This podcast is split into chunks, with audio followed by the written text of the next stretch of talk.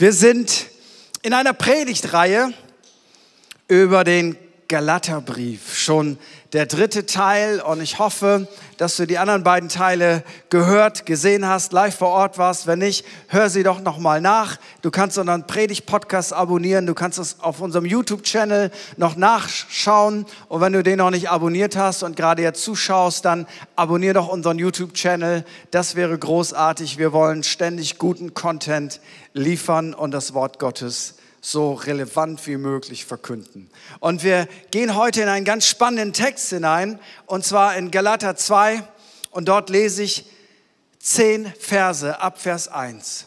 Darauf, nach 14 Jahren, zog ich wieder hinauf nach Jerusalem mit Barnabas und nahm auch Titus mit. Ich zog aber aufgrund einer Offenbarung hinauf und legte ihnen, insbesondere den Angesehenen, das Evangelium vor, das ich unter den Heiden verkündige, damit ich nicht etwa vergeblich liefe oder gelaufen wäre. Aber nicht einmal mein Begleiter Titus, obwohl er ein Grieche ist, wurde gezwungen, sich beschneiden zu lassen. Was aber die eingeschlichenen falschen Brüder betrifft, die sich hereingedrängt hatten, um unsere Freiheit auszukundschaften, die wir in Christus Jesus haben, damit sie uns unterjochen könnten, denen gaben wir auch nicht eine Stunde nach, dass wir uns ihnen unterworfen hätten, damit die Wahrheit des Evangeliums bei euch bestehen bliebe. Von denen aber, die etwas gelten, was sie früher waren, ist mir gleich. Gott achtet das Ansehen der Person nicht. Mir haben diese Angesehenen nichts weiter auferlegt, sondern im Gegenteil, als sie sahen, dass ich mit dem Evangelium an die Unbeschnittenen betraut bin, gleich wie Petrus mit dem an die Beschneidung, denn der, welcher an Petrus kräftig wirkte zum Aposteldienst unter der Beschneidung, der wirkte auch in mir kräftig für die Heiden.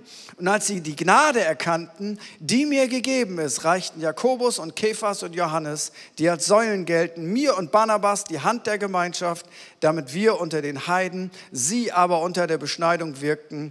Nur sollten wir an die Armen gedenken. Und ich habe mich auch eifrig bemüht, dies zu tun. Für alle die, die nicht eifrige Bibelkenner sind, fasse ich das ganz kurz zusammen. Das Evangelium bedeutet, dass ohne dass wir etwas leisten müssen, Gott uns umsonst, wenn wir zu ihm kommen, unser Leben mit ihm in Ordnung bringen, umkehren, dass Gott uns umsonst, ohne dass wir was bezahlen müssen, in den Stand eines gerechten Menschen versetzt. Dass wir, obwohl wir schuldig waren, dass wir zu 100 Prozent gerecht sind, weil die Gerechtigkeit, die Jesus hat, ist jetzt auf uns gekommen, weil die Ungerechtigkeit, die wir hatten, ist auf Jesus gekommen. Check?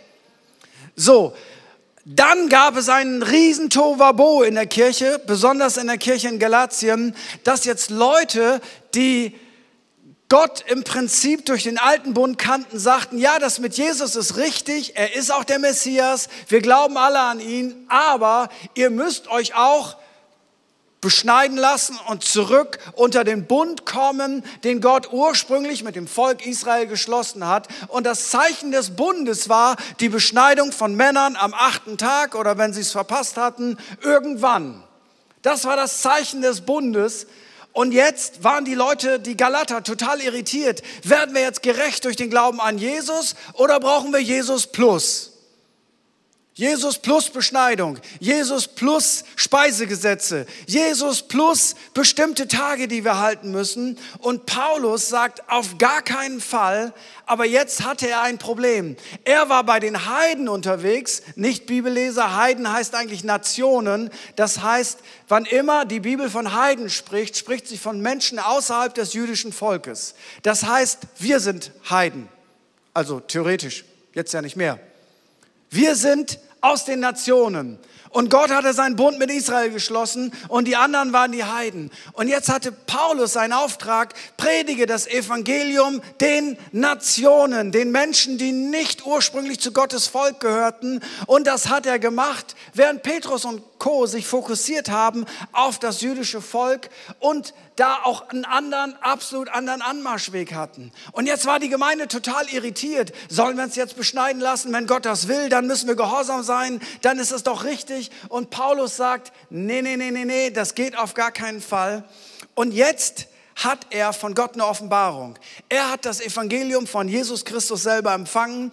Er ist von Gott vom Pferd geschmissen worden und hat Jesus erkannt und hat ihn gepredigt und hatte fette Zeichen und Wunder. Und jetzt sagt Paulus, Gott hat mir eine Offenbarung gegeben, ich soll nach Jerusalem gehen und ich soll den Checker machen. Den Einheitschecker ist das, was ich sage, auch wirklich richtig. Jetzt nimmt er einen Griechen mit, Titus, einen unbeschnittenen. Für uns ist das heute so weit weg, aber es ist so wichtig, dass ihr dieses, dieses Basic-Ding versteht. Er nimmt jetzt einen unbeschnittenen Griechen mit, den Titus, wo sich sofort viele Leute draufstürzen und sagen, Titus! Und Titus hatte so ein Eisenschloss schon vorher von seiner Mama. Nein, nein, das ist ein Scherz. Und seine Frau sagte, wehe, wenn du, nee, das war es auch nicht. Es war eine theologische Sache. Und Paulus hört von Petrus, von Johannes und von Jakobus. Er hört, hör mal, wir glauben genau dasselbe. Titus muss nicht Jesus plus haben, sondern Titus ist unser Bruder, Titus ist gerechtfertigt, Titus ist heilig mit oder ohne Beschneidung, weil Jesus alleine genügt. Und mit dieser Message geht Paulus jetzt zurück und wenn sie nicht gestorben sind, worshipen sie noch heute. Aber was sind die geistlichen Prinzipien dahinter? Paulus wusste, Gott ist mit ihm. Paulus wusste, dass das, was er sagt, richtig war aber er wusste auch, wenn die Apostel in Jerusalem sagen, hey, das ist nicht richtig, dann hat er ein echtes Problem. Und Paulus ging nicht nach Jerusalem, weil er Angst hatte, dass seine Message falsch war. Paulus ging nach Jerusalem, weil er die Einheit der Kirche suchte weil er wusste, wir sind ein globaler Leib und ich kann nicht einfach mit einer anderen Botschaft unterwegs sein als die Jungs in Jerusalem, weil wir sind in Christus eine Kirche ist egal, in welchem Land wir sind, mit einem Glauben, mit einem Jesus, mit einer Message. Wenn die gesagt hätten, Paulus, dein Glauben ist zu einfach, so geht das nicht, nimm die Schere noch mit und das Gesetz des Moses, dann hätte Paulus ein Riesenproblem gehabt. Das, was ihn irritiert hat, ist nicht, dass er dachte, das ist falsch, was er sagt, sondern er wollte das checken, sind wir in Einheit? Und jetzt möchte ich euch Folgendes sagen. Diese Entscheidung tangiert uns bis heute, weil wenn das damals schiefgegangen wäre, dann würden wir heute, wenn wir an Jesus glauben, trotzdem unter diesen alten Bund kommen müssten, was ganz praktisch bedeuten würde, ähm, wir müssten eine andere Art von Kleidung tragen, wir hätten andere Formen, wie wir miteinander umgehen, äh, Männer müssten beschnitten sein und versteht mal Folgendes. Wenn Gott einen Bund schließt und das Zeichen des Bundes ist die Beschneidung von Männern, weißt du, was daran mit dann inkludiert ist? Was ist eigentlich mit den Frauen? Hat Gott mit denen denn auch einen Bund geschlossen? Ja, aber weißt du, was daraus wurde? Daraus wurde, du bist eigentlich eine Gläubige zweiten Ranges, weil den richtigen Bund hat Gott mit den Männern geschlossen, die beschnitten sind. Und in dem waren schon Dinge drin, die später sich fürchterlich ausgeartet haben, dass manche Pharisäer gebetet haben, ich danke Gott, dass ich keine Frau bin. Weil dann hätte ich keinen direkten Bund. Und in Christus wird diese Geschlechterrolle, dieser Kampf der Geschlechter aufgelöst. Und Paulus macht deutlich, Freunde, durch Jesus, durch das Evangelium haben wir keine Religion mehr, sondern in der Erlösung gilt weder Mann noch Frau, sondern entscheidend ist, dass du Jesus Christus in deinem Leben hast. Und dann hebt Gott diesen Kampf der Geschlechter auf. Wir sind nicht gegeneinander. Wir sind, wir haben keinen kein Konkurrenzkampf und wir brauchen weder eine Frauenquote noch eine Männerquote. Wir brauchen eine Erlösungsquote und eine Berufenenquote. Und wenn du eine Berufung hast, dann kannst du das tun, weil du in Christus bist. Es hat alles verändert. Komplett alles. Das Evangelium bietet eine enorme Freiheit, aber am wichtigsten hier war, dass Paulus das Prinzip aufstellte, nicht ich mache sowieso, was ich will, ich habe das alles verstanden, sondern er geht nach Jerusalem, er checkt sein Evangelium mit den Aposteln ab, er holt sich das Einheitssiegel und Paulus macht deutlich, auch wenn ich unter den Heiden bin, wir haben dasselbe Evangelium mit denen, die in Jerusalem sind. Einheit ist der Schlüssel, dass das Evangelium dann später bis nach Europa und zu uns gekommen ist. Paulus sucht diese Einheit und er macht sich nach Jerusalem auf. Was bedeutet das für uns? Für alle die, die in der Kirche mitarbeiten und die, die noch nicht mitarbeiten, die lade ich ein, melde dich bei uns. Geh mal nach dem Gottesdienst zum Infopunkt. Wir haben so viele Bereiche, wo wir dich brauchen. Aber das bedeutet für uns, du bist nicht Mitarbeiter. Sagt, doch, du hast da eben gesagt, wir, wir brauchen Mitarbeiter für das Evangelium. Das griechische Wort Synergeos heißt eigentlich wörtlich übersetzt Zusammenarbeiter und nicht Mitarbeiter. Weißt du, was die Kirche braucht? Zusammenarbeiter, nicht Mitarbeiter. Ein Mitarbeiter ist einfach jemand, der mitarbeitet. Und das ist ja richtig gut. Aber ein Mitarbeiter könnte auch bedeuten, ich mache mein Ding und die anderen machen ihr Ding. Aber die, das biblische Wort für Mitarbeiter bedeutet Zusammenarbeiter. Das heißt, niemand von uns ist eine Insel, keiner hat sein kleines Mitarbeiteruniversum. Du hast nicht mal deinen kleinen Mitarbeiterbereich, der dir besonders wichtig ist, obwohl er dir wichtig ist, sondern im Bereich des Evangeliums sind wir keine Mitarbeiter, wir sind Zusammenarbeiter. Was wir tun, das tun wir zusammen. Wir bauen keine Kinderkirche, wir bauen Kirche. Wir bauen keine Jugendkirche, wir bauen Kirche. Wir bauen keine Seniorenkirche, wir bauen Kirche. Wir bauen keine Singlekirche, wir bauen Kirche. Das kann das alles beinhalten, was wir tun. Aber am Ende macht die Bibel deutlich, der Leib Christi ist ein Leib, der zusammensteht, der zusammenarbeitet mit einem Ziel, den Namen Gottes auf dieser Welt zu verherrlichen. Ein Riesenunterschied zwischen, es gibt genügend Leute, die verstehen sich als Mitarbeiter, ich mache mein Ding, aber weißt du was, wir sind keine Mitarbeiter, wir sind Zusammenarbeiter. Weil das Evangelium schafft Versöhnung, Frieden und Einheit und diese Einheit sollen wir mit aller Kraft bewahren. Paulus drückt das so schön auf, ich, aus, ich zwitsche einmal zum Epheserbrief. Da heißt es, so ermahne ich ich, der gebunden im Herrn, dass ihr der Berufung würdig wandelt, zu der ihr berufen worden seid, indem ihr mit aller Demut und Sanftmut, mit Langmut einander in Liebe ertragt und eifrig bemüht seid, die Einheit des Geistes zu bewahren durch das Band des Friedens. Also Paulus macht hier deutlich, wir sind schon eins durch Christus. Und jetzt gibt Gott uns den Auftrag, die Einheit zu bewahren. Also nicht die Einheit zu schaffen, sondern die Einheit, die wir in Christus schon haben, zu bewahren. Das erinnert mich so an die Aufgabe der ersten Menschen im Garten. Bewahrt den Garten. Pflegt den Garten. Ihr habt ihn nicht geschaffen, aber pflegt ihn. Bewahrt den Garten. Und seid fleißig. Seid fleißig, die Einheit des Geistes zu bewahren. Jetzt überleg mal Folgendes. Was musst du tun, wenn du den schönsten Garten der Stadt hast, damit dieser Garten irgendwann ein kleiner Dschungel ist? Antwort ist nichts. Wenn du heute, gut, es ist Winter, aber ihr versteht das Beispiel, wenn du heute den schönsten Garten der Stadt hast und verschiedene Zeitschriften waren bei dir und haben Fotos gemacht und schreiben einen Artikel über dich und du machst ein Jahr nichts, dann wird aus dem schönsten Garten ein Dschungel voller Unkraut.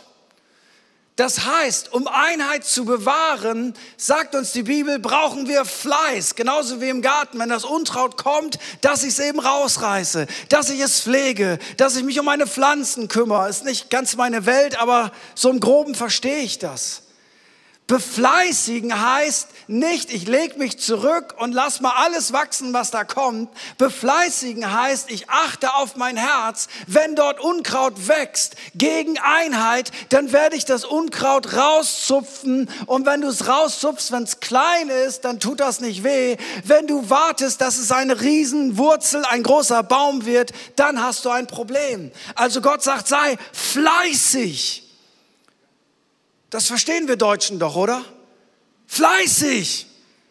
Nicht laissez-faire, nicht siesta, nicht geschillt, fleißig. Und Paulus drückt aus, wie wir das tun können. Und das hat ja so oft was mit unserem Charakter tun, zu tun.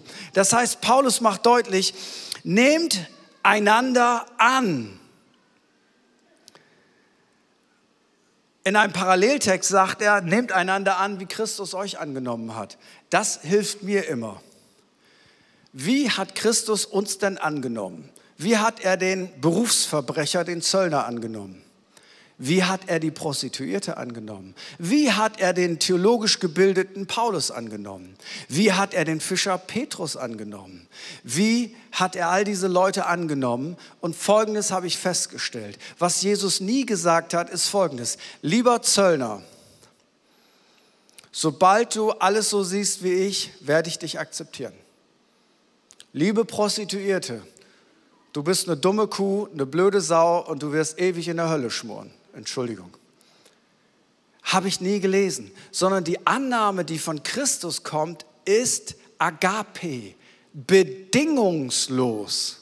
Und weißt du, was das Bedingungslose bewirkt? Manche Leute sagen ja, ja, das ist ähm, so eine Gnade hat Christus nicht. Weißt, weißt du was? Wenn du bedingungslos die Gnade von Christus empfangen hast, dann bist du später eben kein Verbrecher mehr dann bist du auch keine Prostituierte mehr, dann bist du auch kein Betrüger mehr, dann bist du auch kein Lügner mehr, weil das Evangelium von Christus ist nie billig, weil Jesus hat einen Preis bezahlt und du wirst immer erleben, dass dein Leben durch Umkehr und Vergebung radikal verändert wird. Aber der erste Step ist, Gott hat dich geliebt, als du noch ein Sünder warst, entweder S-Sünder oder XXL-Sünder. Das ist die Message. Und wenn Paulus jetzt sagt, hey, wir befleißigen die Einheit, dann sagt er, nehmt einander an. Und das bedeutet, nie, nie, nie, nie werde ich jemanden diskriminieren. Auch nicht der, der das Falsche glaubt. Auch nicht der, der eine falsche Religion hat. Auch nicht der, der eine falsche sexuelle Ethik hat. Auch nicht der, der die falsche Hautfarbe hat. Und das gibt es ja gar nicht. Diskriminierung und Menschen nicht anzunehmen bewirkt Bitterkeit, Hass und Groll. Und wir kommen nicht von einer Message von Bitterkeit und Hass, sondern sondern unsere Botschaft ist Versöhnung, Liebe und Annahme, aber nicht billig, sondern wegen dem Preis, den Jesus Christus bezahlt hat. Und in dem Kontext sagt der Epheser 4, Vers 30, und betrübt nicht den Heiligen Geist Gottes. Freunde, wenn wir Menschen diskriminieren, dann betrüben wir den Heiligen Geist. Jetzt wirst du sagen, darf man nicht mehr die Wahrheit sagen? Doch. Weil Gott ist Wahrheit. Und Gottes Wahrheit kann auch unangenehm sein. Aber Gottes Wahrheit paart sich nie mit Diskriminierung, Beleidigung und Beschimpfung, sondern Gottes Wahrheit ist einfach Wahrheit und er spricht die Wahrheit in Liebe, weil es sein Charakter ist. Gute Beziehungen sind ein Stück Paradies auf Erden, weil Gott sagt ja vor dem Sündenfall, es ist nicht gut, dass der Mensch alleine sei. Deswegen müssen wir die Einheit bewahren in unserer Familie, in unserer Kirche, in unserer Gesellschaft, in der Schule, an der Uni, wie auch immer. Wie viel Fleiß, Eifer und Leidenschaft hat Jesus investiert und welchen Preis hat er für diese Einheit gegeben? Und eifrig bemüht, fleißig seid, die Einheit des Geistes zu bewahren. Und dann gibt Paulus uns Charakterschlüssel mit. Und ich sage euch jetzt die Wahrheit keines dieser Charakterschlüssel, die mir helfen, in Einheit zu leben, sind meine Lieblingsschlüssel. Ich sage euch etwas, was ich am liebsten gehabt hätte. Paulus sagt, betet einfach für Einheit, glaubt im Glauben, dass es empfangen habt und der Heilige Geist wird das so bewirken, dass ihr euch alle an die Hände nehmt, Blumen ins Haar steckt und dann Kumbaya singt. Da ich denke, das ist cool. Lass uns beten, dann stecken uns Blumen ins Haar, falls es möglich ist, und dann, dann singen wir. Ähm, alles wird gut und happy und clappy. Ähm, nee, leider nicht.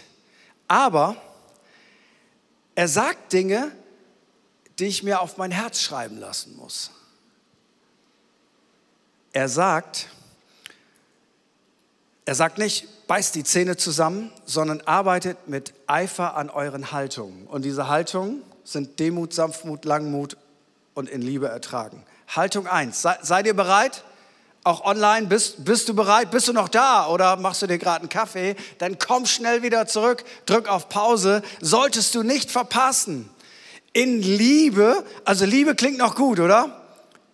In Liebe einander ertragen. Okay. Also echte Liebe kann auch jemanden mal in Liebe ertragen. Und die Bibel meint es genau so, wie sie es sagt. In Liebe müssen wir manchmal einander ertragen. Und jetzt kommt der Knüller. Das schaffen in der Regel nur die, die selber in Liebe gegründet und verwurzelt sind. Wenn du nicht in der Liebe Gottes verwurzelt bist und weißt, dass Gott dich liebt und dass du was Besonderes bist, dass du sein Schnuckiputzi bist, dass er dich richtig dolle mag, dass du geliebt bist, dass Christus für dich gestorben ist, dass du wertvoll bist und dass du weißt, ich bin nicht abhängig von der Meinung anderer Leute, ich bin ein durch und durch geliebtes Kind und dementsprechend lebe ich auch. Dann, Freunde, können wir auch den anderen ertragen, wenn er gerade mal nicht liebenswert ist. Aber wenn diese Liebe in uns nicht da ist und der andere gibt uns nicht das zurück, was wir uns wünschen, was wünschen wir uns denn auch? Annahme, nette Sachen sagen oder, klassisch deutsch, ich will, dass du dieselbe Meinung hast wie ich. Ich habe eine andere Meinung. Schon regen wir uns auf, weil wir können es nicht ertragen, dass jemand nicht mit uns übereinstimmt. Liebesdefizit, wenn du keine anderen Meinungen aushalten kannst, Liebesdefizit. Und deswegen macht Paulus deutlich, arbeite an dir selber, weil ein liebloser Christ hat normalerweise ein Liebesdefizit, aber in Liebe kann ich auch andere Meinungen ertragen. Und weißt du was? In Liebe kann ich auch andere Pandemie-Meinungen ertragen. Ich habe mir mal die Tage die Frage gestellt, wie viele Menschen kenne ich eigentlich, die sich durch Druck und Beschimpfung zu Jesus Christus bekehrt haben? Von der Kirchengeschichte weiß ich, dass man manchmal ein Schwert genommen hat, gesagt, möchtest du dich taufen lassen oder möchtest du jetzt getötet werden? Ja, und dann haben die gebetet, Jesus, ich weiß, dass du mich liebst. Und dann haben die sich taufen lassen. Und dann gingen sie nach Hause und haben weiter ihren falschen Göttern gedient. Ist Jesus nicht der, der mit seiner Liebe unser Herz erobert hat, dass wir am Ende freiwillig kapituliert haben? Manchmal nachgeholfen durch Notsituationen im Leben?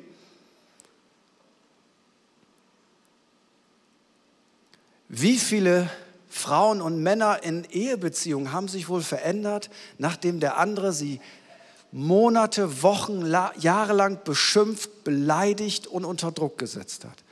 Und dann traf ich die Ehefrau, sagte, das hat mir so gut getan, beleidigt zu werden. Ich fand das so schön, dass ich eine blöde Kuh bin, dass ich eine Schnepfe bin. Und weißt du, am Anfang waren die Tiere ganz klein in unserer Beziehung. Mäuschen, Kätzchen. Und dann mit der Zeit wurden sie immer größer. Elefant, Kuh. Also wenn die Tiere größer werden in der Beziehung, Achtung, dann musst du los. Da musst du den Jäger holen der dich erschießt. Weißt du was? Menschen werden nicht besser durch Beleidigungen und Beschimpfungen. Selbst die Dummen werden nicht besser. Selbst die Ignoranten werden nicht besser. Den anderen in Liebe ertragen. Haltung Nummer zwei. Mit aller Demut. Mit aller Demut. Demut bedeutet Abhängigkeit von Gott. Und wer sich dieser Abhängigkeit im Innersten bewusst ist, der wird sich nicht über andere stellen, sondern gnadenbetont leben. Weißt du, was Demut bedeutet? Demut heißt auch, ich habe mein Leben nicht in der Hand. Ich habe nicht mal meine Erfolge in der Hand. Ich bin abhängig von Gott. Jakobus schimpft einmal mit Businessleuten, die es gewohnt waren, gute Pläne zu machen. Und Gott hat nichts gegen gute Pläne. Gott hat nichts gegen äh, geschäftlichen Erfolg. Aber er sagt, ihr seid so gut in Pläne machen, ihr habt alles im Griff. Und er sagt, ehrlich, ihr solltet mal das sagen, so Gott will und wir leben, dann werden wir das machen, weil niemand von euch hat das in der Hand, dass er in fünf Jahren noch lebt. So mach deine Pläne, aber mach sie mit Demut. Hab deine Überzeugungen. So ja dumm, wenn du keine Überzeugung hast, dann bist du ja ein, ein Rückgrat, rückgratloses Wesen. Hab deine Überzeugung, aber hab sie mit Demut. Und weißt du, was Demut auch bedeutet? Demut bedeutet auch, ich plan das mit ein, ich könnte Unrecht haben.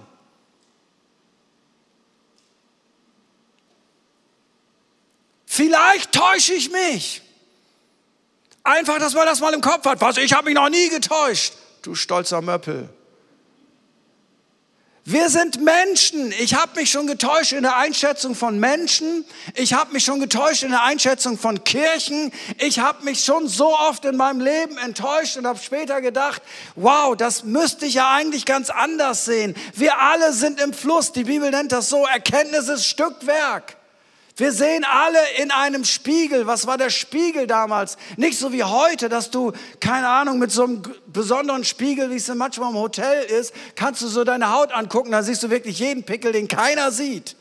Ich meine nicht so einen Spiegel, sondern im Altertum hatte man einen Spiegel, da hast du verzerrt reingeguckt, da hast du nur die Konturen gesehen. Und Paulus sagt, Erkenntnis ist Stückwerk, wie so ein Spiegel, wir sehen nicht alles genau, Meinungen verändern sich, alles ist im Fluss ich könnte Unrecht haben und wer bist du, sagt er, dass du einen fremden Knecht richtest, er steht oder fällt seinem Herrn. Haltung Nummer drei ist Sanftmut.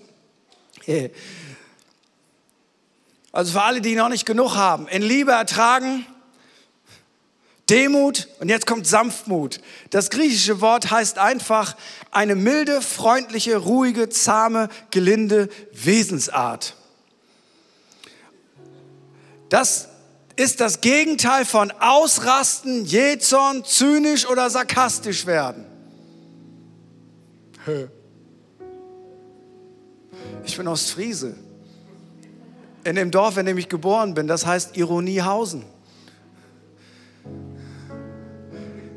Ich, ich bin gut in Zynismus und Sarkasmus. Aber weißt du was? Es verändert keinen Menschen. Und Gott sagt, hey, wie wär's, wenn du zu deinem Charakter Sanftmut hinzunimmst, eine milde, eine freundliche, ruhige, zahme, gelinde Wesensart. Etwas, was ich deutschen Flughafenmitarbeitern, Geschäftsleuten, Behördenvertretern, Beamten, Kirchenvertretern, Kleingruppenleitern mega ans Herz legen möchte. Wie schön ist das, jetzt mal auf der anderen Seite, wenn du einem Menschen begegnest, der milde ist, der freundlich ist und der eine ruhige Wesensart hat und Menschen, die gerade ausflippen, in der Lage ist, runterzubringen. Ist das nicht schön? Und die letzte und vierte Haltung ist Langmut oder Geduld. Ungeduld ist oft ein starker Indikator für Stolz. Sich über den anderen zu stellen und zu denken, ich hätte es schneller geschafft. Ja, vielleicht, so Gott will und du lebst. Aber wenn dich das nächste Mal jemand nervt, in deiner Familie, in deiner Arbeitsstelle, nimm doch mal diese Message mit. Wenn Paulus sich aufmachte nach Jerusalem, einen langen, mühsamen, teuren Weg auf sich nahm, um die Einheit der Kirche im Großen zu suchen, dann dürfen wir manchmal einen langen Weg aufnehmen, um die Einheit in unserer Familie, in unserer Kleingruppe, in unserem Dienstbereich, in unserer Firma, mit unseren Freunden, mit denen man sich auseinanderdividiert hat. Hast du in den letzten Jahren Diskussionen gehabt, die Menschen getrennt hat? Auf einmal wird es ganz praktisch. Und weißt du, was die Message des Evangeliums ist? Hey, sag mal, hast du auch genügend Langmut? Oder war es wir spalten uns, wir dividieren uns auseinander, wir kriegen das nicht gebacken und jetzt trennen wir uns und Beziehungen zerbrechen in Familien, unter Freunden. Wenn dich das nächste Mal jemand nervt, nimm es zum Anlass, mit Fleiß und Eifer weiter an deinen Haltungen zu arbeiten und nicht nur an den Haltungen des anderen. Ja, ich würde schon wieder mit ihm reden, wenn, wenn er seine Meinung verändert. Aber das ist nicht das, was Jesus sagt, weil Gott sagt ja auch nicht, ich rede mit dir, sobald du getauft bist. Vorher brauchst du gar nicht erst kommen. Ähm, macht Gott einfach nicht. So, diese vier Werkzeuge gebe ich euch heute Morgen mit und euch online erst recht und sowieso und auch für alle, die die nachgucken. Hey, wir brauchen etwas, wo wir als Kirche, als Nachfolger von Jesus, unsere Familien, unsere Kirche und die Gesellschaft mitprägen. Und das heißt, Einheit in der Kirche, in der Familie, in der Gesellschaft ist ein mega wichtiger Wert. Unsere Message ist, wir wollen Leute zusammenbringen. Und dazu heißt es, mit Fleiß den anderen in Liebe zu ertragen, Demut zu haben, Sanftmut zu haben, Langmut zu haben, all diese Dinge, wo ich nicht auf den anderen zeigen kann, sondern all diese Dinge, wo Gott sagt, jetzt gucken wir uns mal dein Herz an. Lass uns zusammen aufstehen.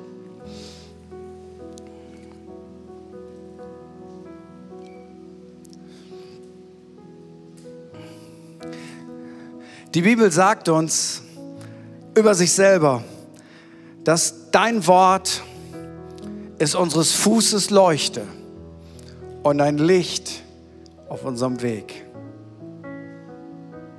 Sein Wort erleuchtet nicht den ganzen Weg immer, aber für die nächsten Schritte. Und ich möchte dich einfach fragen, als sein Nachfolger von Jesus, gibt es irgendwelche Beziehungen, die bei dir in den letzten Jahren vielleicht sogar Jahrzehnten zerbrochen sind, sei es kirchliche Beziehungen, sei es familiäre Beziehungen, Arbeitsbeziehungen, und du denkst, eigentlich wünscht sich Gott Einheit. Und heute beleuchtet Gott einfach mal dein Herz und sagt, welches von diesen vier charakterlichen Eigenschaften, die der Heilige Geist in deinem Herzen hervorbringen will, wo darfst du denn noch zulegen, liebes Kind Gottes? Und vielleicht ist es für dich ja dran, dass du in Versöhnung, in Einheit, in Vergebung einen Schritt nach vorne gehst. Und weißt du was? Die Erfahrung ist, wenn du dich veränderst, dann hat das manchmal einen Nebeneffekt, dass die, sich die Menschen in unserem Umfeld auch verändern. Aber nicht, weil wir ihnen die Meinung gegeigt haben, sondern weil wir uns verändert haben und eine Inspiration sind für Menschen, die uns dabei zuschauen, weil wir sind der Brief Christi. Und ich bete für all, all die Menschen, die sagen, hey, da hat Gott zu meinem Herzen gesprochen. Ich habe hier einen To-Do-Schritt. Und wenn du das spürst, dann, dann streck doch einfach Gott mal deine Hände entgegen. Oder auch online, steh doch einfach mal auf und sag Gott, Gott arbeite du an meinem Herzen. Und ich möchte dich einfach segnen da drin. Gibt es jemanden, der sagt, ich möchte, dass, dass diese Eigenschaften in meinem Herzen wachsen. Dann lade ich dich ein, komm, streck mal Gott deine Hände entgegen und, und sei ein Einheitsträger. Ein Einheitsträger. Sei kein Spalter.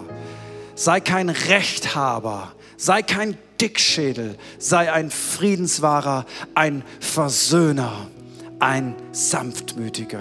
Und im Namen von Jesus möchte ich dich bitten für all diese wunderbaren Menschen, die sagen, Gott, ich, ich bete, dass du etwas hervorbringst in meinem Herzen als Einheitsträger. Und ich bete, Gott, dass du jetzt kommst durch deinen Heiligen Geist und das tust, was wir nicht tun können. Ich segne dich, deinen Schritt zu gehen. Ich segne dich, deinen nächsten Schritt zu gehen. Ich segne dich mit Demut und mit Sanftmut und mit Geduld und mit Liebe, die auch in der Lage ist, andere zu ertragen. Mit dieser Liebe, die Gott hat. Und da möchte ich trotzdem noch eine Frage stellen. Vielleicht sind heute hier Menschen, Du bist mitgebracht worden, du bist vielleicht das zweite, das dritte Mal in der Kirche oder du hast online dich eingeklinkt, weil jemand dir den Link geschickt hat. Vielleicht heute das erste Mal, vielleicht das zweite, dritte, vierte, fünfte Mal. Vielleicht guckst du ganz anonym und bist noch in so einer Testphase und fragst dich, hey, ist das eigentlich etwas für mich? Wäre das für mich etwas, ein Leben zu führen im Glauben an Jesus Christus? Ist das für mich etwas, wo ich sage, ich möchte ein Leben mit Gott wagen? Und ich weiß, eine Person ist hier heute Morgen in diesem 10 Uhr Gottesdienst unserer Kirche. Und du bist seit zwei Jahren, plus minus, seit zwei Jahren bist du in keiner Gemeinde mehr gewesen weil du hast den Kaffee aufgehabt. Und zwei Jahre lang. Ja, und irgendwie, irgendwie bist du heute hier gelandet. Und Gott möchte dir sagen, du bist nicht hier gelandet, weil du eingeladen wurdest, obwohl du eingeladen wurdest, sondern du bist hier, weil Gott dich hierher gebracht hat. Und Gott möchte, dass du zurückkommst zu seinem Herzen, zu seiner Liebe, dass du deinen Frust loslässt. Und Gott möchte, dass du neu startest mit ihm und auch neu startest, indem du der Kirche von Jesus eine echte Chance gibst und das in deinem Herzen nicht endgültig erledigen lässt. Eine Person ist hier, eine weibliche Person und deine Großmutter hat immer mit dir gebetet. Und du hast das so gesehen als, ja, das ist die Oma, die darf alles. Das ist auch immer schön gewesen aber für dich ist das nie etwas gewesen, was Bedeutung für dich hat. Und heute bist du hier, weil jemand anders dich eingeladen hat und du denkst, ja, ich, ich gucke mir das mal an. Und Gott möchte dir sagen, weißt du, warum du eigentlich hier bist? Du bist eigentlich hier, weil deine Oma für dich gebetet hat. Das waren nicht einfach die harmlosen Gebete einer netten alten Dame, die du mochtest, sondern es waren die Gebete einer Frau Gottes, dessen Gebete ihre eigene Lebzeit überdauert haben. Und Gott möchte dir Folgendes sagen. Er wünscht sich von ganzem Herzen, dass der Glaube, der an deiner Oma wohnte, dass er heute in dein Leben kommt. Und vielleicht bist du hier und, und überlegst, ist dieser Glaube an Jesus Christus etwas für mein Leben? Soll ich das wagen oder auch nicht? Zweifel, Kämpfe. Und ich möchte dir heute sagen, geh diesen Schritt auf Gott zu und du wirst merken, es ist keine Religion, sondern es ist etwas, was dein Leben verändert. Und ich möchte einfach fragen, Gibt es jemanden hier in unserer Mitte, der sagt, ich möchte heute einen Schritt auf Gott zugehen?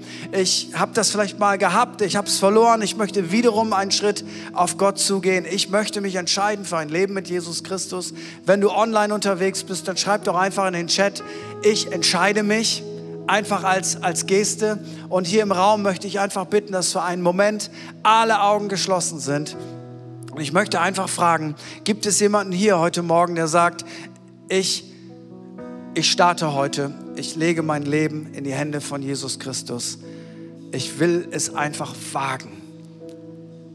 Dann lade ich dich ein, während alle Augen geschlossen sind, da wo du bist, gib mir einfach ein Zeichen und heb einmal ganz kurz deine Hand, während alle Augen geschlossen sind. Und ich weiß, ich darf dich in dieses Gebet mit einschließen, dass du heute einen Start machst in ein Leben mit Gott. Einfach da, wo du bist, gib mir einfach ein kurzes Signal. Heb einmal ganz kurz deine Hand. Alle Augen sind geschlossen. Dankeschön. Dankeschön. Ich will dich nicht übersehen. Wenn du sie gehoben hast, heb sie und nimm sie dann wieder runter. Alle Augen sind geschlossen. Es ist einfach zwischen dir und Gott. Dankeschön. Gibt es noch jemanden hier heute Morgen, der sagt, ich möchte so eine Entscheidung treffen?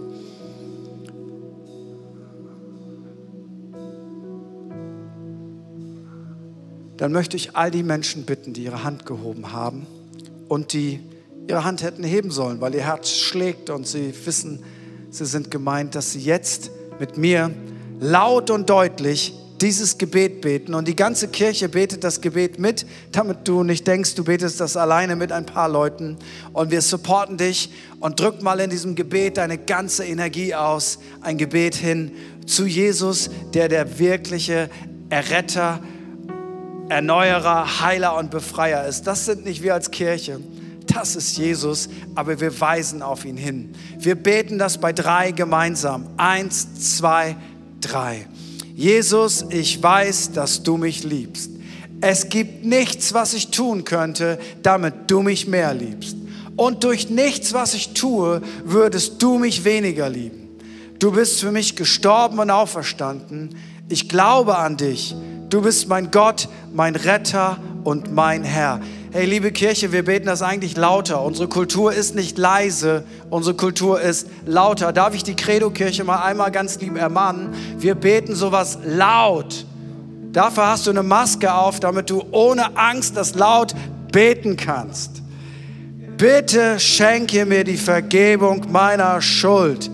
Ich möchte als dein Kind leben und du sollst mein ganzes Leben bestimmen. Ich danke dir, dass ich durch dich wirklich frei bin und ein Leben in Ewigkeit habe. Amen.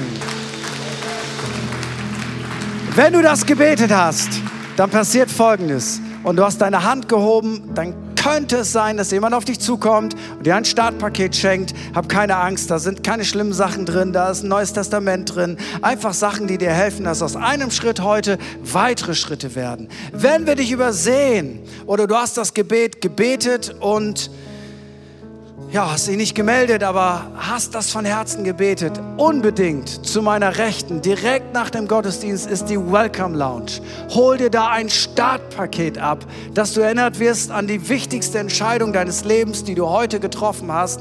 Geh da vorbei. Du kannst das abholen und sagen, ich habe das Gebet gebetet. Du kannst anonym bleiben. Du kannst aber auch Fragen stellen. Du kannst für dich beten lassen. Du kannst auch kritische Sachen loswerden.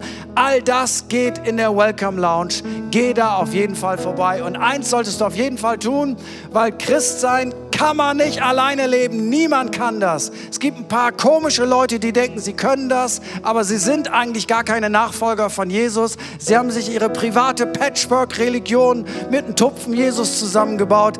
Christsein ist Familie. Wir gehören zusammen. Wir sind eine Mannschaft. Wir sind ein Team. Wir sind eine Truppe. Wir leben das Ding nicht alleine, sondern wir tun das zusammen. Ich lade dich ein, komm wieder nächsten Sonntag 10 Uhr oder 12 Uhr, ganz egal wann, und lass uns gemeinsam den Weg mit Gott gehen. Und wenn du sagst, ja, ich habe gar keine Kontakte, ich komme immer sonntags, aber im Alltag bräuchte ich mal ein bisschen Support. Wir haben ganz viele Kleingruppen in unserer Kirche.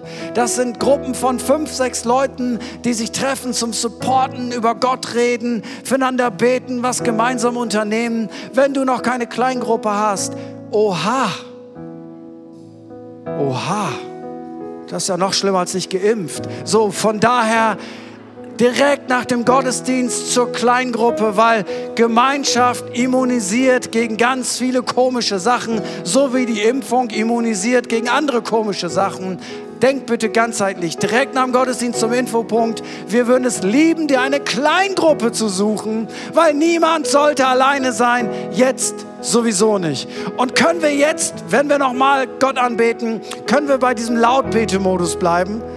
Also, dass wir dem Worship-Team zeigen, ihr seid laut, aber wir sind lauter. Ihr macht Attacke, aber wir machen noch mehr Attacke. Kriegen wir das hin? Okay, dann let's go.